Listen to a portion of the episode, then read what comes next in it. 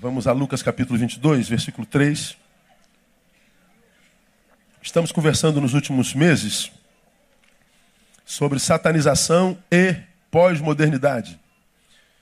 Ou satanização na pós-modernidade. Na verdade, satanização e barra na pós-modernidade.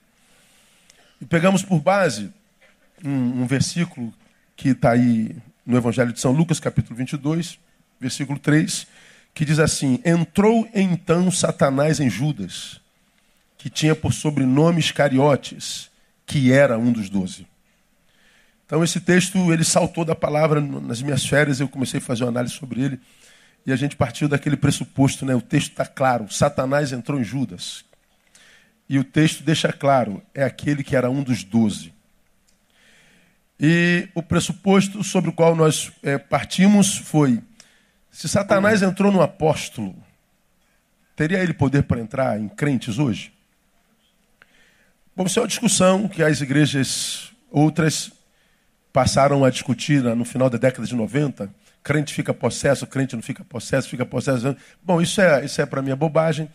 Ah, o texto deixa claro o que é possível. Agora, o que, que nós estamos estudando nessa, nesses meses? Se Satanás pode entrar na vida de alguém, que frutos esse alguém satanizado produziria na pós-modernidade? Quais as sequelas dessa satanização? Porque a satanização de Judas é diferente da satanização que a gente vê nas igrejas evangélicas que o demônio entra no sujeito, ele grunhe, fala grosso, voz de, de mulher se ele é homem, voz de homem se ele é mulher, aquela coisa toda, aí vem para frente, o pastor conversa com ele, quem te mandou, quem te deu, mão para trás, blá, blá, blá, aquela coisa que a gente conhece bem. É o demônio que pega o sujeito e traz para a igreja, nós falamos isso. Esse demônio, para mim, não preocupa não. Se todo demoniado fosse endemoniado e o demônio trouxesse para a igreja, louvado seja Deus por esse demônio. Que esse demônio é melhor do que muitos crentes que não traz ninguém para a igreja, não é verdade? Então, ah, esse demônio, ele não me preocupa. Mas me preocupa esse Satanás que entrou em Judas. Mas Judas não falou com voz grossa. Judas não botou a mão para trás. Judas não perdeu a razão nem um instante. Não deixou de, de, de perceber quem é Jesus. Ah, é, foi ganhar dinheiro com Jesus, negociou o valor da compra. Ele está satanizado, mas ele não perdeu a razão nem um segundo. Nem um segundo. Então, é, existe um tipo de satanização que não é esse dos evangélicos, que impressiona tantos de vocês. Vocês acham que é poder de Deus porque vai lá na igreja do pentecostal e o cara bota o demônio, cai demônio para cá, cai demônio para lá. Você fica impressionado com aquela irmã que falou com voz grossa, não sei o quê. E que todo culto de libertação ela está endemoniada, ano após ano. Se, se livre é uma coisa, se cativa é outra coisa. Mas se você for ver o fruto dela liberta ou cativa, é a mesma coisa, não muda nada a vida de ninguém, aquele demônio na vida daquele sujeito. Agora, a, a demonização de Judas mudou a história. E essa demonização não roubou a razão dele nem um instante. Um possesso livre. É um antagonismo. Então, não roubou de si nem um tempo, nem um minuto. Então, a, o que, que essa satanização produz? Aí nós começamos a conversar né, sobre, sobre essa satanização. E aí nós estudamos que o pr primeiro fruto dessa satanização é o desinteresse pelas coisas espirituais. Judas foi eleito um dos doze, privilégio. Ele poderia fazer parte da obra da redenção do universo, mas ele troca é, essa, essa, essa bênção espiritual por 30 moedas. Ele perde o interesse pelas coisas espirituais e passa a valorizar as coisas materiais. Quando isso acontece no sentido global, o que, que essa satanização produz, não só no sujeito, mas na sociedade? Esse desinteresse total pelas coisas espirituais. O homem vai perdendo o, o, o, o apetite espiritual, ele vai perdendo a sede espiritual. E essa é a primeira marca que a gente vê observada na vida de Judas. Ele troca o Messias por 30 moedas. Ele troca salvação por 30 moedas. Ele troca vocação por 30 moedas. Ele troca razão da vida por 30 moedas. Que não foram suficientes para gerar plenitude quando ele cai em si.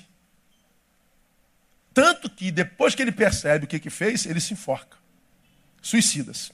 Então, a mesma coisa acontece hoje. Quando uma, uma geração ela é, ela é satanizada, mesmo com a razão em si, ela perde o sabor, o apetite pelas coisas espirituais. A gente vê isso como marca distintiva da pós-modernidade. Acabei de falar de Londres, de onde eu vim lá semana passada.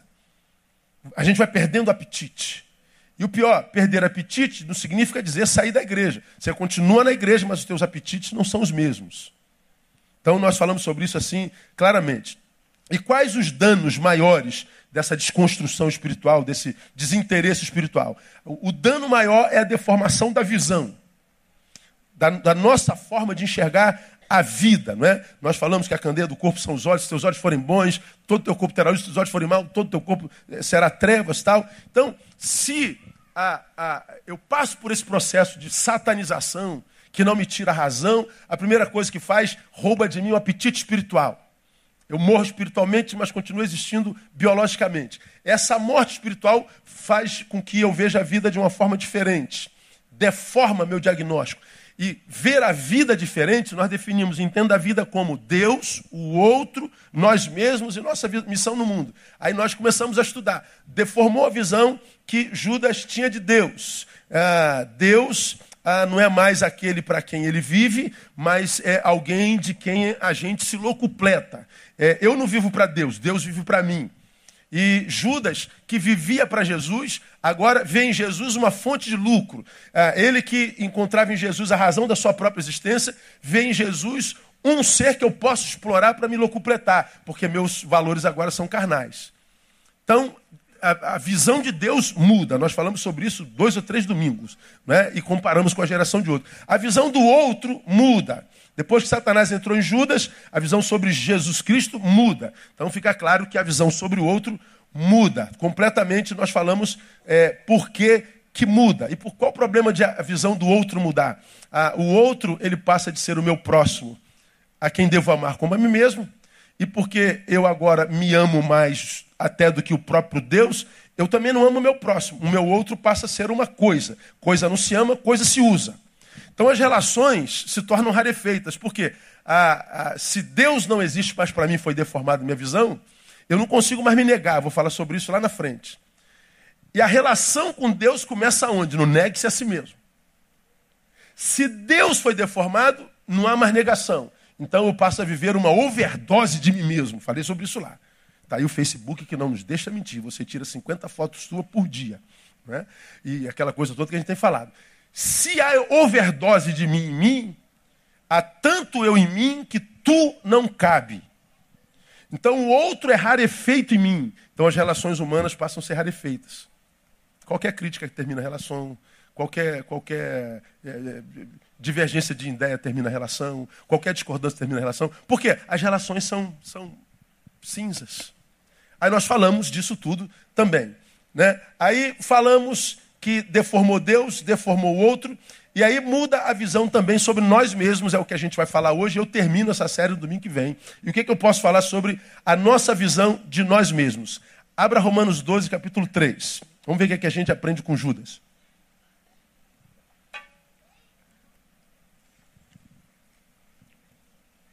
Perco o apetite espiritual, Deus muda, o outro muda, e a visão por mim mesmo, claro, muda também. Não é?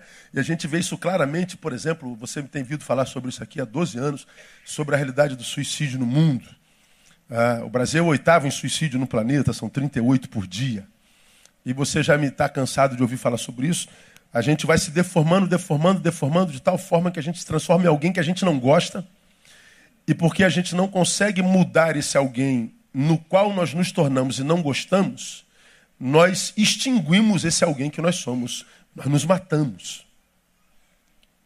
Só que até a pessoa chegar ao suicídio, muitas áreas nela morreu antes. Até a, a morte biológica, quase todas as áreas existenciais dentro dela já morreram. E ela se transforma em alguém que ela não gosta de ser e alguém com quem ela não consegue se relacionar e essa autoextinção é o desejo de se livrar dessa pessoa que ela não gosta que ela mesma. Pô, como é que a gente se deforma desse jeito? Da noite para o dia? Não, não é da noite para o dia. Nosso problema de estima, nosso problema de amor próprio é um processo. Isso é devagarinho. Houve um tempo que você estava bem consigo. Houve um bem que a vida a vida estava fluindo, o rio de água viva estava fluindo. Não foi esse, essa cisterna rota que está aí a vida inteira, que ninguém sabe que existe. Não, não foi assim a vida inteira.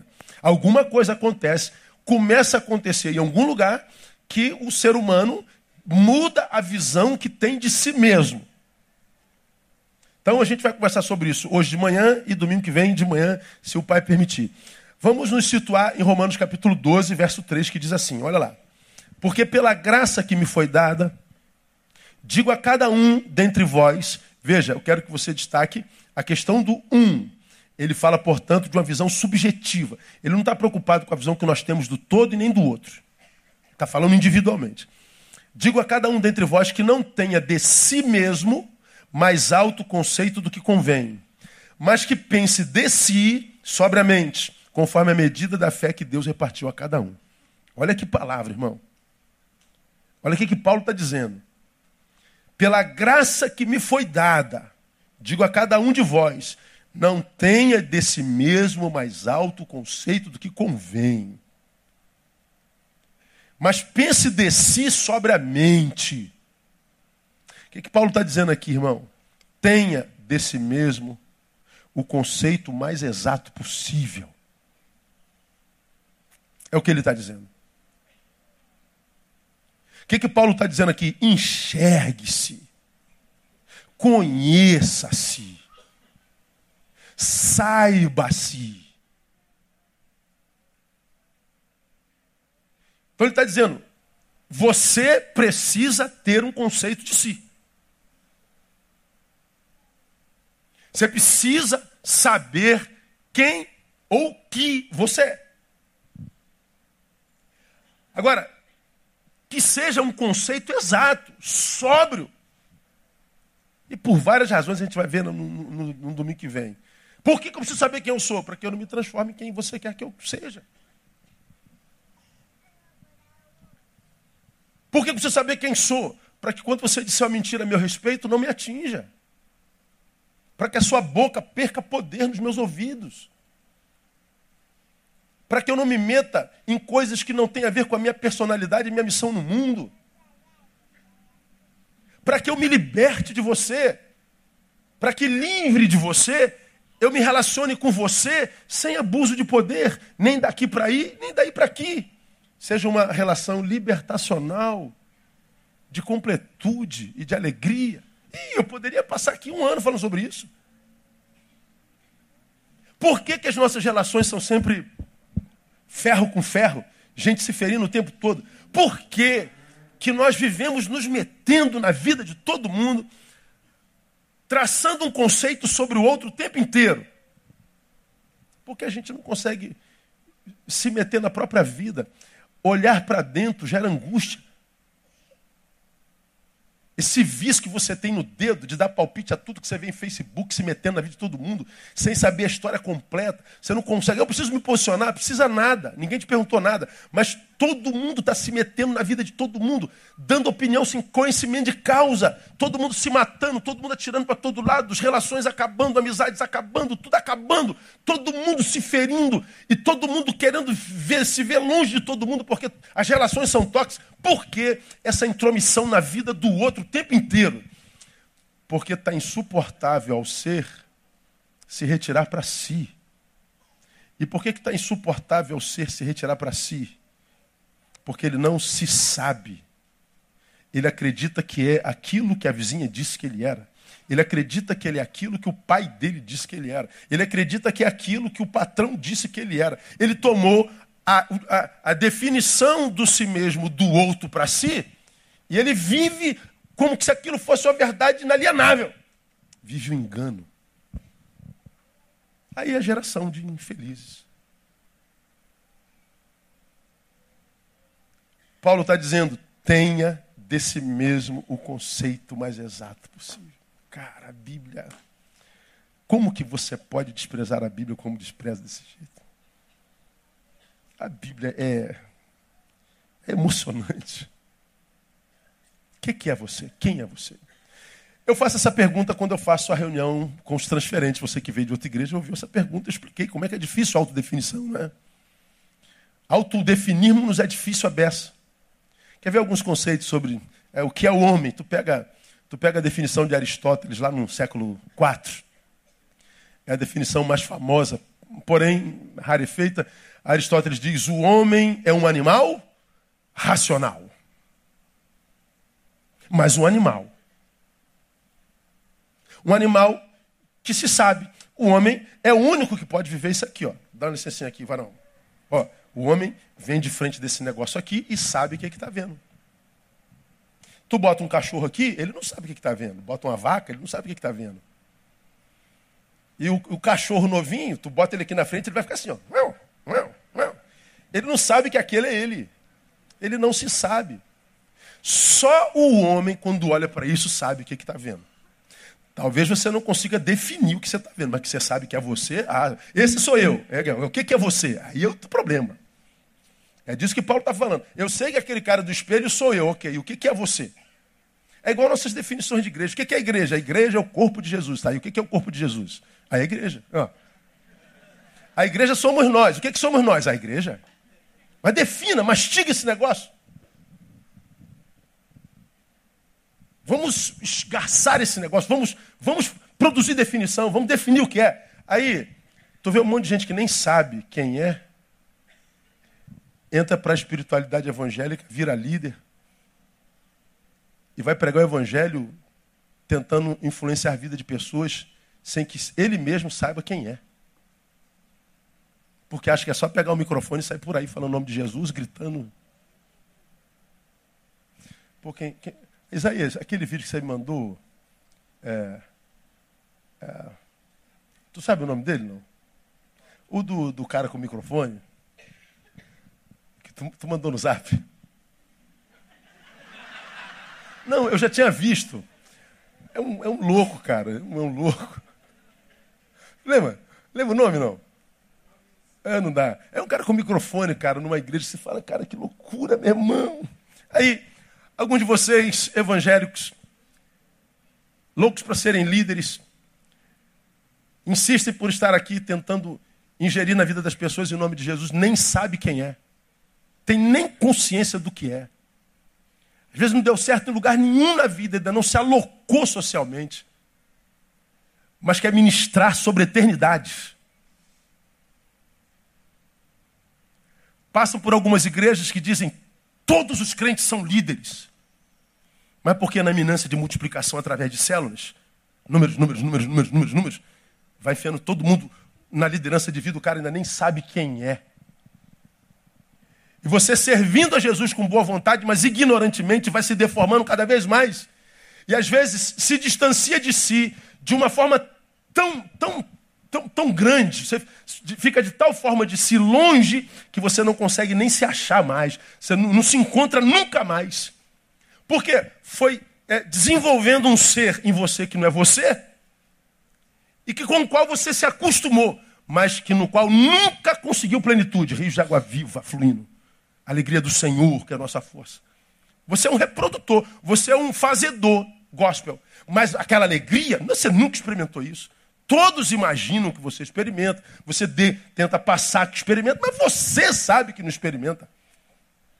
Onde é que está o problema? O problema está na imagem, na autoimagem, na definição de si mesmo. Paulo está dizendo: conheça-se, saiba-se, e da forma mais sóbria possível. Aristóteles diz é um homem racional. Mas se você pega Blaise Pascal, no século XVII, Pascal vai dizer que o homem é um caniço pensante. Caniço. É um, um, uma vara em pé que pensa. Será que nós somos só isso? Já citei aqui Fernando Pessoa, no século XX, diz que o homem é um cadáver adiado.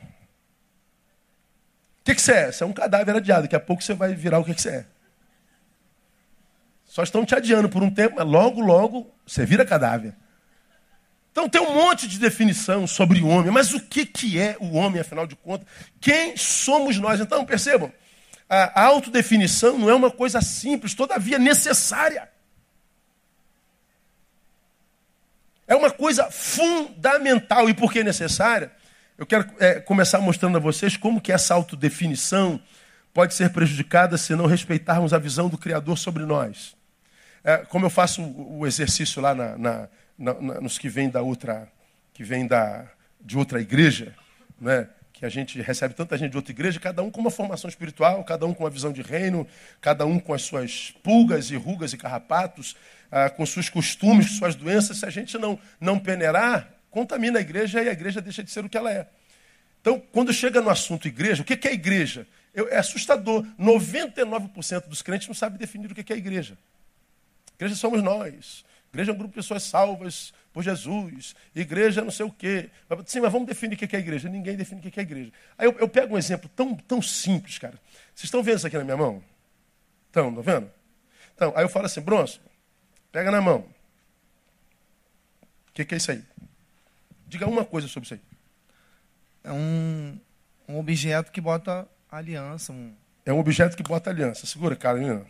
Diga mais alguma coisa. É uma caixa, um tipo. É uma caixa. Diga mais alguma coisa. Uma porta-aliança. É um porta-aliança. Diga mais alguma coisa.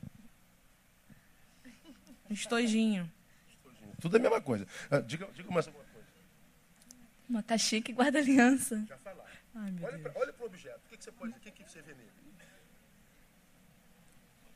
Uma caixa vermelha. Vermelha? Diga mais alguma coisa. Uma caixinha para minha filha brincar. Uma caixinha que dá para a filha brincar. Diga aí, o judeu. Já definiram quase tudo. Não, não, claro que não. Já definiram, sim. Uma caixa. A caixa quadrada. Diga aqui. Uma caixa vermelha, aveludada. Aveludada. Ó, tá melhorando. Diga mais alguma coisa, irmã. Uma caixa quadrada. Quadrada? Diga mais alguma coisa. Uma caixa vazia. Vazia? Diga mais alguma coisa. O guardador de coisa que representa a essência de uma relação. Ih, rapaz, olha, olha, olha. Tá melhorando. Diga mais alguma coisa. Uma caixinha de surpresa. Começou uma caixa. À medida que a gente vai pensando na caixa, ela vai evoluindo em definição. Uma caixa não pensada é só uma caixa. Uma caixa pensada pode ser uma caixa quadrada, portadora de alianças, que representa uma união espiritual, vermelha, aveludada, ah, com teto branco, uma caixa não pensada é uma caixa. Uma caixa pensada pode ser um livro. Quando eu estudei filosofia, um dos livros que passaram para a gente foi o livro Introdução ao Pensar. Pô, Introdução ao Pensar. Aí quando chega o livro, chega um livro de 500, 500 páginas. Falei, cara, se a introdução ao pensar tem 500 páginas, o pensar propriamente dito você está louco. É um negócio de uma. Agora, como é que o que, que o cara vai escrever sobre introdução a pensar? Bom, só pensando muito para escrever sobre introdução a pensar. Por que, que nós temos crise de identidade? Porque a gente não se pensa. A gente não reflete. A gente produz, faz, se mete na vida dos outros, enche a agenda de, de, de lazeres, prazeres, sabores. A gente não se pensa a gente, porque sente dor, é sequestrado pela dor. Como você já aprendeu aqui, você tem 32 dentes. Um dói, você diz, a vida não presta. Pô, se a vida não presta porque um dói, o que é a vida se 31 não dói? A vida é maravilhosa.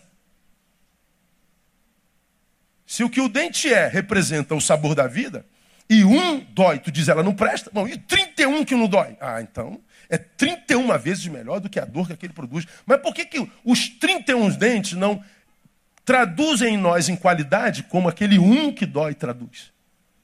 Porque a gente não pensa os 31 quando está com dor. Somos sequestrados pela dor. Então, na dor, a gente não pensa, a gente sente e blasfema, murmura. Por que, que a gente é assim? Porque a gente não se sabe.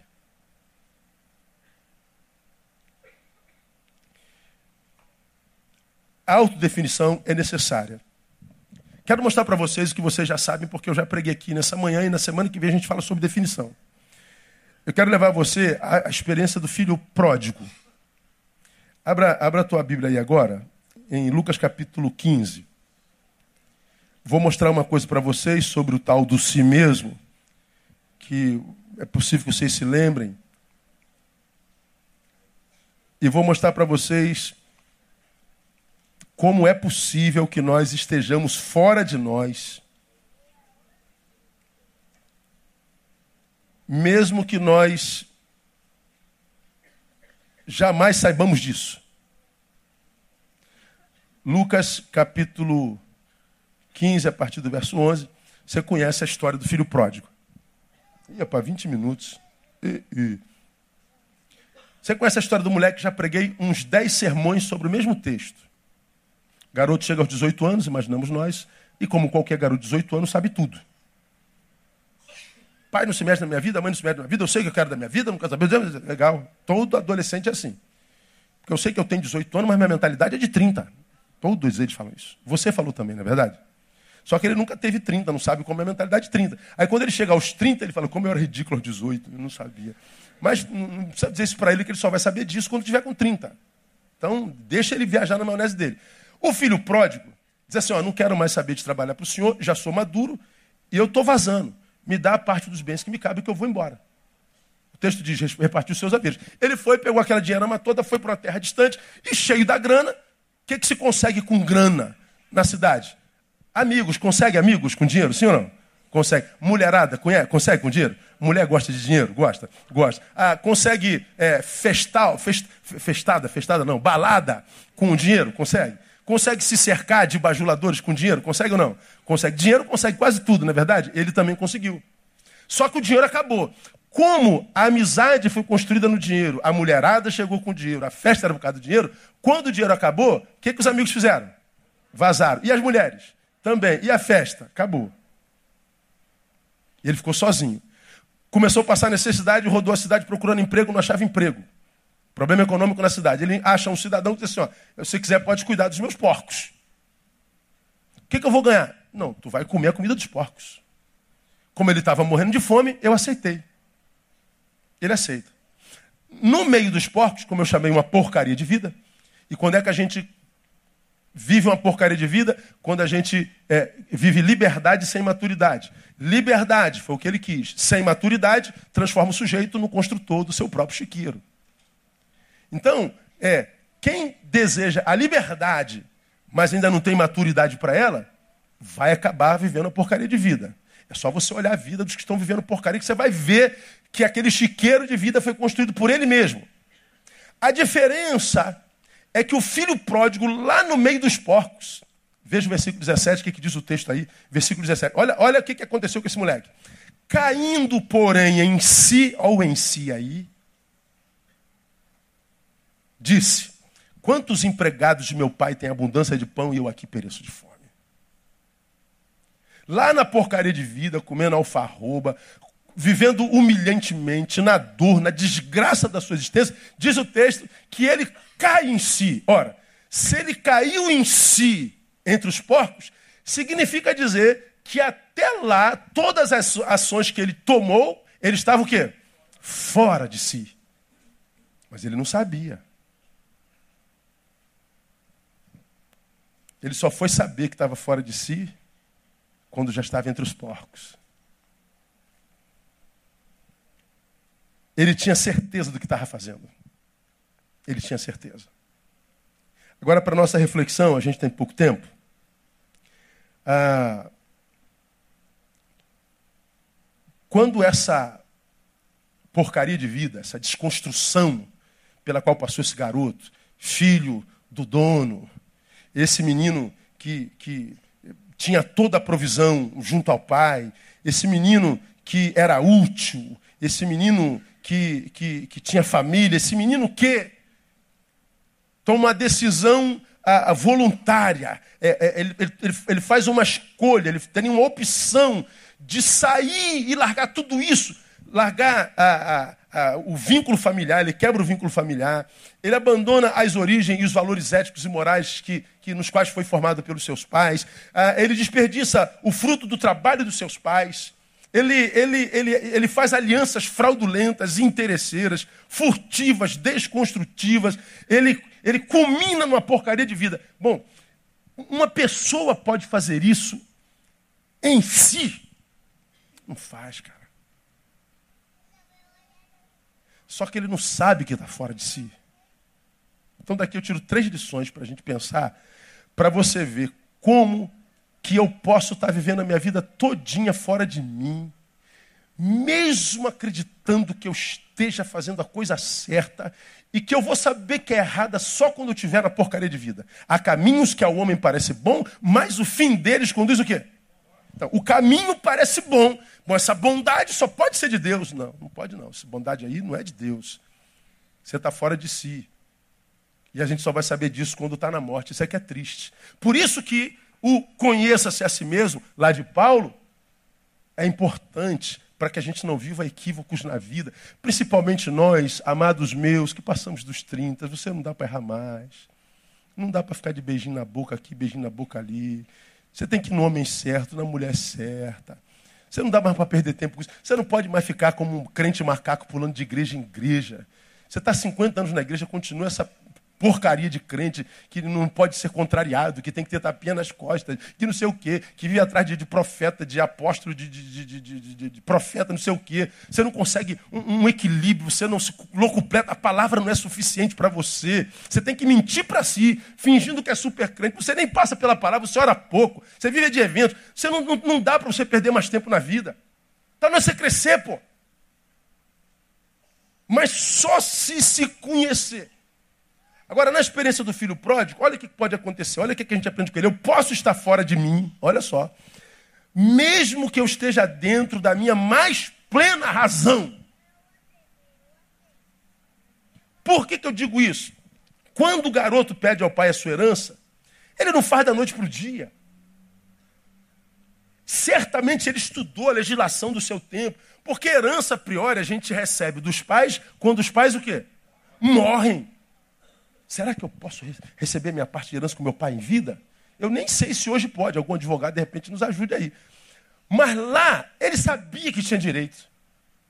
O texto é, é, é, curto e grosso, mas esse moleque certamente ele estudou a legislação. Quando ele chegou perto do pai, ele já estava precavido, ele já estava cercado, ele estava pensado, era de caso pensado. Pai, eu quero minha parte que cabe. Tanto que o pai deu, o pai não discutiu. Ou seja, o moleque devia ter direito mesmo.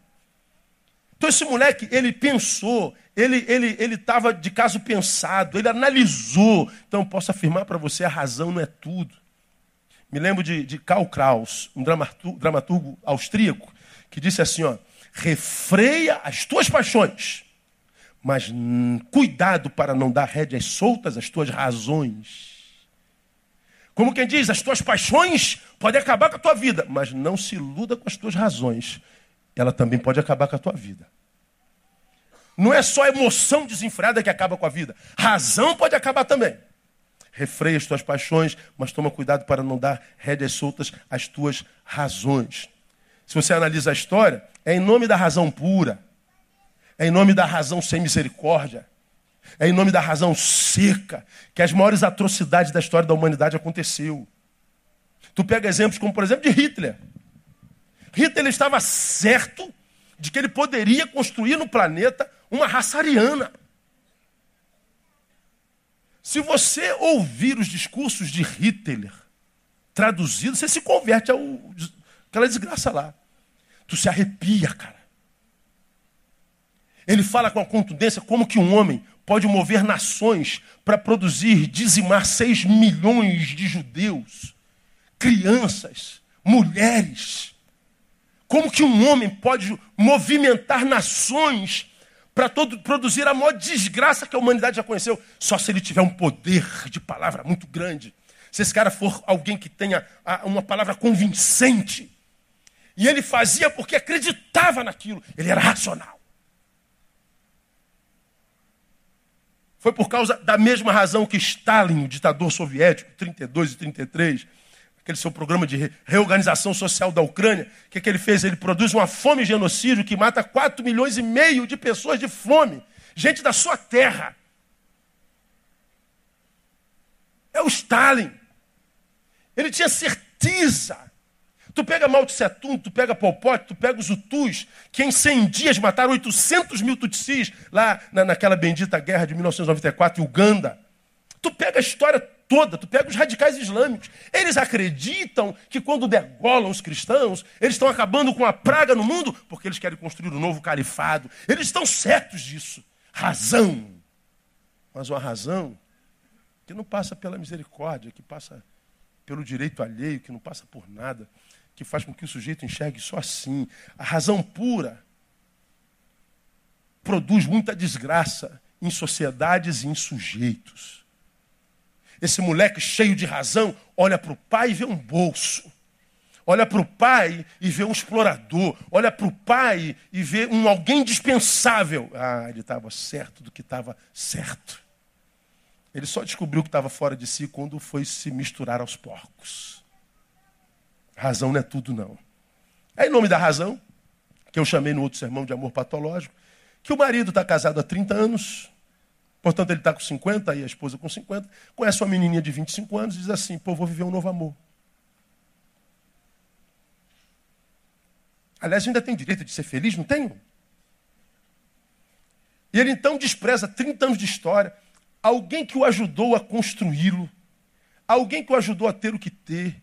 Ele abre mão de 30 anos de convivência, quando poderia ter trabalhado um pouco mais, conversado um pouco mais, ele podia ter repensado suas atitudes, mas ele está certo de que o que ele faz é certo. E ele vai embora, desconstrói a vida todinha, e daqui a pouco descobre que a menina de 25 anos tinha outro de 50. Aí ele olha para trás, perdeu tudo, inclusive a de 25, e diz assim: Eu era feliz e não sabia. É, você estava fora de si. Mas na hora ele estava coberto de razão. Não adiantava a mãe falar, os filhos falarem, não adiantava o vizinho falar, o parceiro de futebol falar, porque ele estava certo. A razão. Eu posso estar mais pleno em minha razão e ainda assim eu posso estar fora de mim. Eu posso estar completamente fora de mim. Uma outra lição que a gente tira daqui, desse moleque aqui. Eu posso estar fora de mim, mesmo que minhas emoções estejam equilibradíssimas.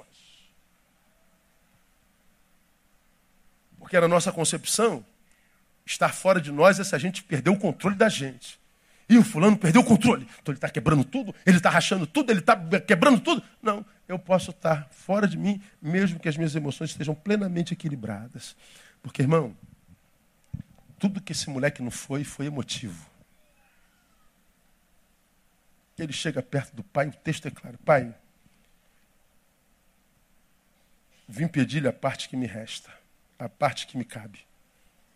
Diz o texto: repartiu, pois, os seus haveres. O filho chega gelado e o pai responde congelado. Tem ninguém emocionado ali, não. Esse moleque podia chegar diferente. Pô, pô velho, deixa eu trocar uma ideia com o senhor aí.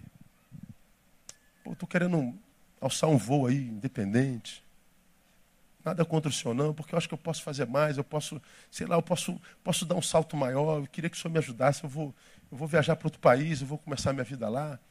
Pô, não queria que o senhor ficasse triste. Então, se o senhor puder repartir a minha parte aí, repartir o que me cabe, então eu vou, eu queria a sua bênção. Não, não, me veja como, como um ingrato, desobediente, não. Será que o senhor pode me abençoar? O moleque não podia chegar assim? Eu quero meu dinheiro. Ele é seco. Racional e afetivamente equilibrado. Mas o texto diz que ele estava fora de si.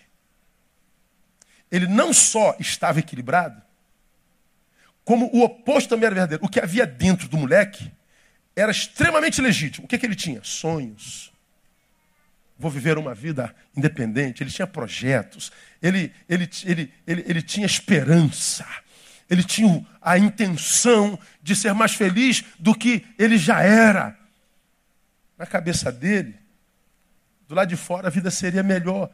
Ele pensava na liberdade, ele pensava na autonomia. Veja, quem não pensa nada disso é, é, condenado a ser o que é a vida inteira. Se eu não tenho sonho, se eu não tenho projeto, se eu não tenho coragem para bancar minha vida, se eu não tenho coragem para romper com a família original, para construir a minha, eu sou um fracassado. Esse moleque estava coberto de sensações saudáveis. Mas o texto diz que ele estava fora de si. Tudo que havia no jovem era legítimo, pertinente, de valor inquestionável, mas o texto diz que ele estava fora de si. Por que, que a gente sabe que ele estava fora de si? Eu mostro para vocês e a gente acaba. Porque fora de mim ou em mim, não tem a ver com razão e emoção. Tem a ver com senso de valores. Por que, que o moleque estava fora de si? Primeiro, porque ele trocou a amizade do pai pela amizade do mundo. Eu não estou aqui querendo espiritualizar coisa. Quem despreza pai, mãe, família, para viver a própria vida, não pode estar dentro de si. Porque eu posso deixar pai e mãe sem ruptura. Eu posso deixar pai e mãe e honrá-los. Como posso me divorciar com honra? Como eu posso brigar com meu irmão com honra?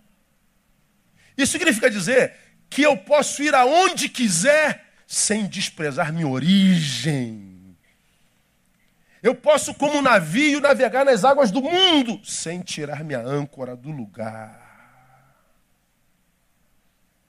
Quando você, no intuito de ser feliz, vai pisando em quem te trouxe até aqui, se você acha que o aqui agora não é um lugar de felicidade, não é um lugar bom, com quem você está não é bom, o momento não está legal, e você diz, eu vou correr atrás da minha felicidade, você está dizendo, eu vou sair daqui, saia, mas honre esse aqui onde você está, porque houve um momento que esse aqui foi bom na sua vida. Não cuspa no prato que comeu, como acontece todos os dias, em todos os cantos, em todos os lugares. Por que esse moleque está fora de si? Porque ele troca a presença do pai pelo nada. E o que, que esse moleque tinha na presença do pai? Ele tinha pão. Ele tinha vestes, ele tinha dormida, ele tinha trabalho, ele tinha afeto, ele tinha comunhão, ele tinha carinho, ele tinha utilidade, ele tinha significância. No pai, ele tinha achado o seu lugar no mundo. Mas o que, que ele faz? Ele abre mão do seu lugar do mundo e vai para o mundo sem lugar. Porque ele acredita que liberdade é não ter agenda. Ele acredita que felicidade é não ter responsabilidade. E como você aprendeu domingo passado, felicidade é o alvo de todo ser humano desde que sai do ventre da mãe. E a gente acredita que Jesus, quando veio, veio para nos fazer felizes. Jesus não veio nos fazer felizes, ele veio nos fazer úteis. Não há felicidade na inutilidade. Quem não é útil a nada, nem ninguém, nunca será feliz. Porque ninguém consegue ser feliz vivendo para si mesmo.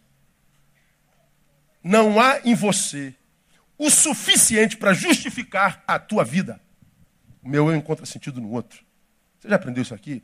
Professor encontra sentido no aluno, o pastor na ovelha, o motorista no passageiro, o médico no paciente, o eu no tu. Não é bom só. Quem vive para si abriu mão do direito de existir. Só que não sabe, né? Está fora de si. Aí o que, que acontece com os infelizes da vida? Deus abençoa teu servo, Deus de teu servo, abençoa teu servo. Deus está lá de cima falando ele não ouve, porque ele está fora de si. Tá, por que, que eu te abençoaria? Tem uma razão para te abençoar, filho.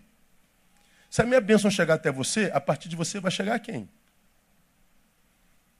Ô meu filhão, filhão, oi, filhinha, você que está aí no, nos montes, nas vielas orando, está pedindo para eu te abençoar? Tô. Se eu te abençoar, o que, que você vai fazer com a bênção que eu te dou? É, para nele. Não, se o que eu te dou para em si, eu não te dou. Porque eu não te fiz fim de nada, te fiz canal. O que eu dou a você, eu dou para você compartilhar. Você aprendeu aqui? Quando eu me dou a Deus em conversão, Deus me doa a alguém em missão. Vinde cansados e sobrecarregados. Aprendei de mim e descansem. Descansou? Descansei. Agora, ide, prega, batiza e ensina. Veio, aprendeu, descansou? Levanta, vá e ensine. Porque quem vem, aprende, descansa, mas não vai, vai ficar cansado. Porque o não fazer nada cansa. A vida sem sentido cansa. Ser inútil cansa, irmão. Ser inútil cansa. Eu nunca vi ninguém morrer de tanto trabalhar. Mas morrer de tédio eu já vi um monte. Morrer cansado de ser quem é, a ponto de dar cabo da própria vida, ah, eu vejo todo dia.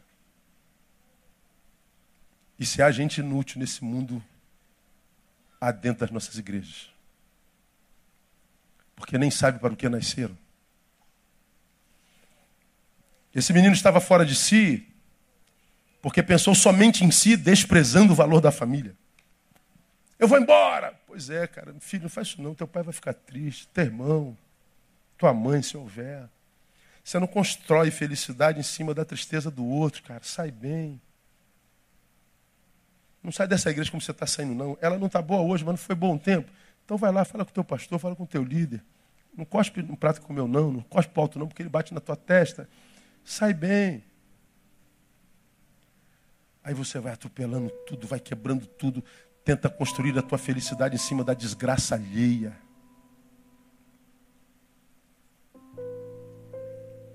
Você acha mesmo que Deus abençoaria o lugar onde você está, tendo você saído do lugar onde você estava, da forma como saiu? Paulo estava preso. Pô, não vou lembrar o nome do cara. Aquele homem que era escravo, como é o nome dele? Onesíforo. É um nome bonito, né? Fala a verdade. As irmãs grávidas, está aí uma sugestão. Onesíforo fugiu do seu patrão. Onésimo, Onésimo, Onésimo, piorou. Onésimo foge e para dentro da prisão. Na prisão ele conhece Paulo. Ele se converte e Paulo diz: Agora você volta para o seu patrão com a carta que eu estou te mandando. O cara falando de tal, esse meu amigo se converteu aqui, ele é fugitivo teu. Eu te peço que o receba com, com, com carinho, com perdão, porque é irmão meu. E se ele tiver alguma dívida, eu te pago quando tal, não sei o quê. A história de Onésimo revela uma realidade tremenda. Todo fugitivo nada mais é do que alguém que só troca de cadeias. Ele sai da escravidão do patrão e cai dentro de uma cadeia. Se você sai como fugitivo, não interessa de onde, fugiu, você só está trocando de cadeia. Vai estar preso àquela primeira cadeia a tua vida inteira.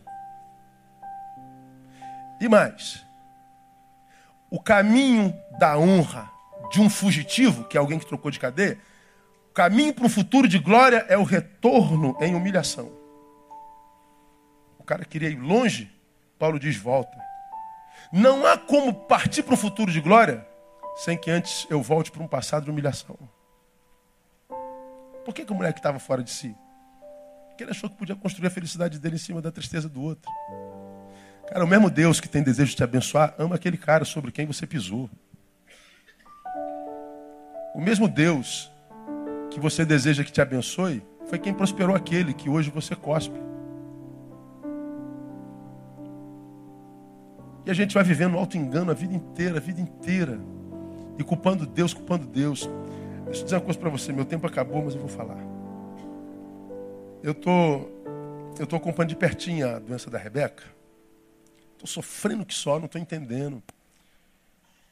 Parece que é minha filha que está lá. Ontem eu fui lá vi. E mais uma vez eu tive que sair do quarto. Não dormi essa noite.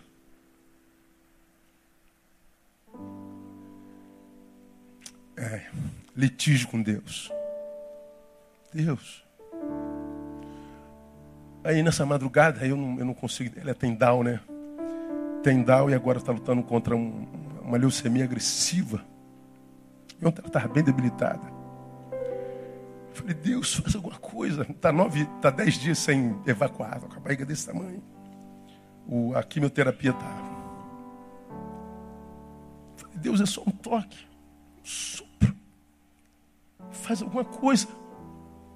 Angústia, né? Aí nessa madrugada Deus fala assim, filho, veja como até na, vocês, na forma de amar, vocês são, são hipócritas. Veja como até na forma de amar vocês são falsos. Como assim? Você acha mesmo que ama a Rebeca mais do que a mim? acha mesmo? Você acha mesmo que você ama a Rebeca mais do que a mim?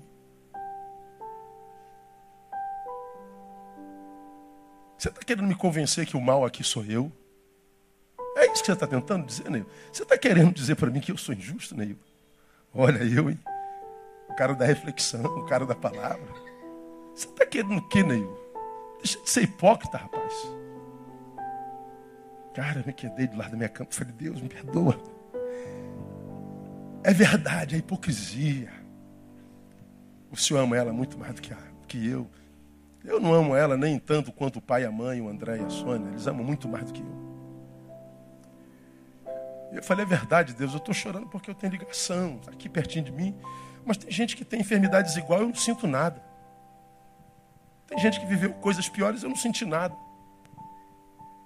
Ah, mas como está pertinho, então dói você, né, Neil? Tá vendo como que sua mãe é parcial? Eu falei, é, Deus, me perdoa. O Senhor sabe o que faz. E eu volto para o trilho. Desculpa aí se, se quase desvio, Deus. Eu vou me, vou me recondicionar. Eu vou chorar certo, Deus. Eu vou chorar como nós já aprendemos, com alegria, porque nós temos a quem clamar. Eu vou chorar com esperança, porque a gente sabe que o nome dele é Rafá. E eu vou chorar com gratidão, porque foi ele quem nos trouxe até aqui.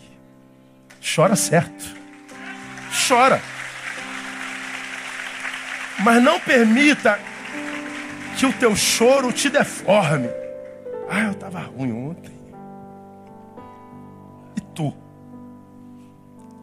Mas aí Deus vai traz a gente para o trilho, sabe? A gente não vive auto-engano, porque senão a gente passa com esse amor todo pela menina. Sabe o que, que acontece? Você passa a se engrandecer. Veja como eu me condoo pelas dores das pessoas. Veja como o meu amor é grande. Veja como eu sou solidário. Nada, isso é soberba. Isso é auto-engano. E tem um monte de gente se auto-enganando, achando que é isso tudo porque sentiu a dor daquele, mas não sofre porque não sentiu nada pela dor daquele ali. Isso é auto-engano. Isso é a gente não se conhece. Porque quem se conhece nunca blasfema, irmão, nunca murmura. Como é que o senhor está, pastor? Melhor do que eu mereço, sempre que o que eu mereço, porque todos pecaram, e o salário do pecado é a morte, era, eu merecia era estar morto. Estou vivo, comi pão com queijo hoje.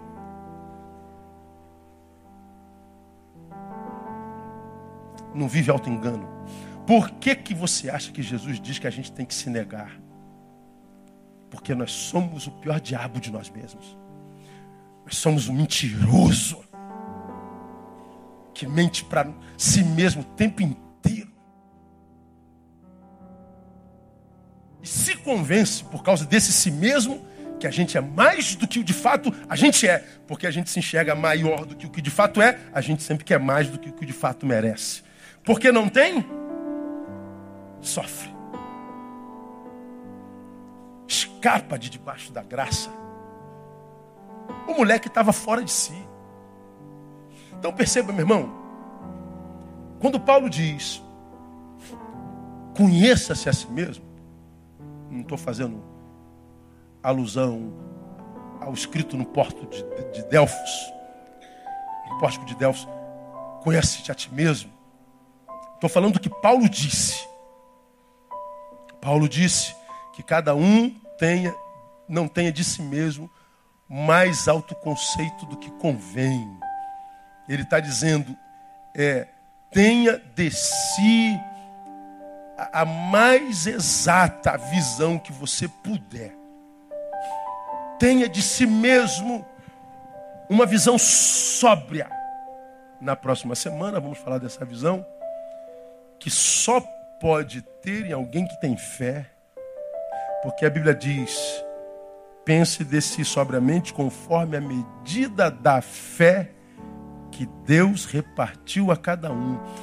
Um homem que extraiu da sua existência a fé, nunca se enxergará corretamente.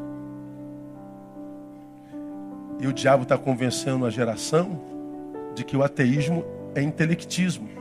Intelectismo é a capacidade de enxergar mais longe. Mas olha o que Paulo diz, é exatamente o oposto. Perdeu a fé, perdeu a capacidade de enxergar a si mesmo. Aí o que, que acontece? Porque você enxerga longe mais do que todo mundo, você acredita que é mais do que todo mundo. Por quê? Porque enxerga longe, mas não enxerga aqui dentro. Porque para viajar aqui dentro e conhecer-se só pela fé. Então, fé hoje, meu irmão, não é questão de fé, não. Fé hoje é questão de inteligência. Não há nada mais inteligente que a fé. O problema é que a vida dos evangélicos não testifica isso, né? Só discurso, só Facebook. Suas vitórias facebookianas, suas orações facebookianas, seus versículos facebookianos, suas declarações facebookianas, os jargões facebookianos, que faz com que você se convença que você é esse crentalhão todo, mas te incapacitou de fazer uma análise do seu casamento, da sua existência, da sua missão no mundo, te incapacitou por um monte de coisa. Quem tem entendimento, entenda quem tem ouvidos. Ouça o que o Espírito diz à igreja. Domingo que vem eu volto para falar sobre esse assunto. Vamos aplaudir a ele? Vamos embora.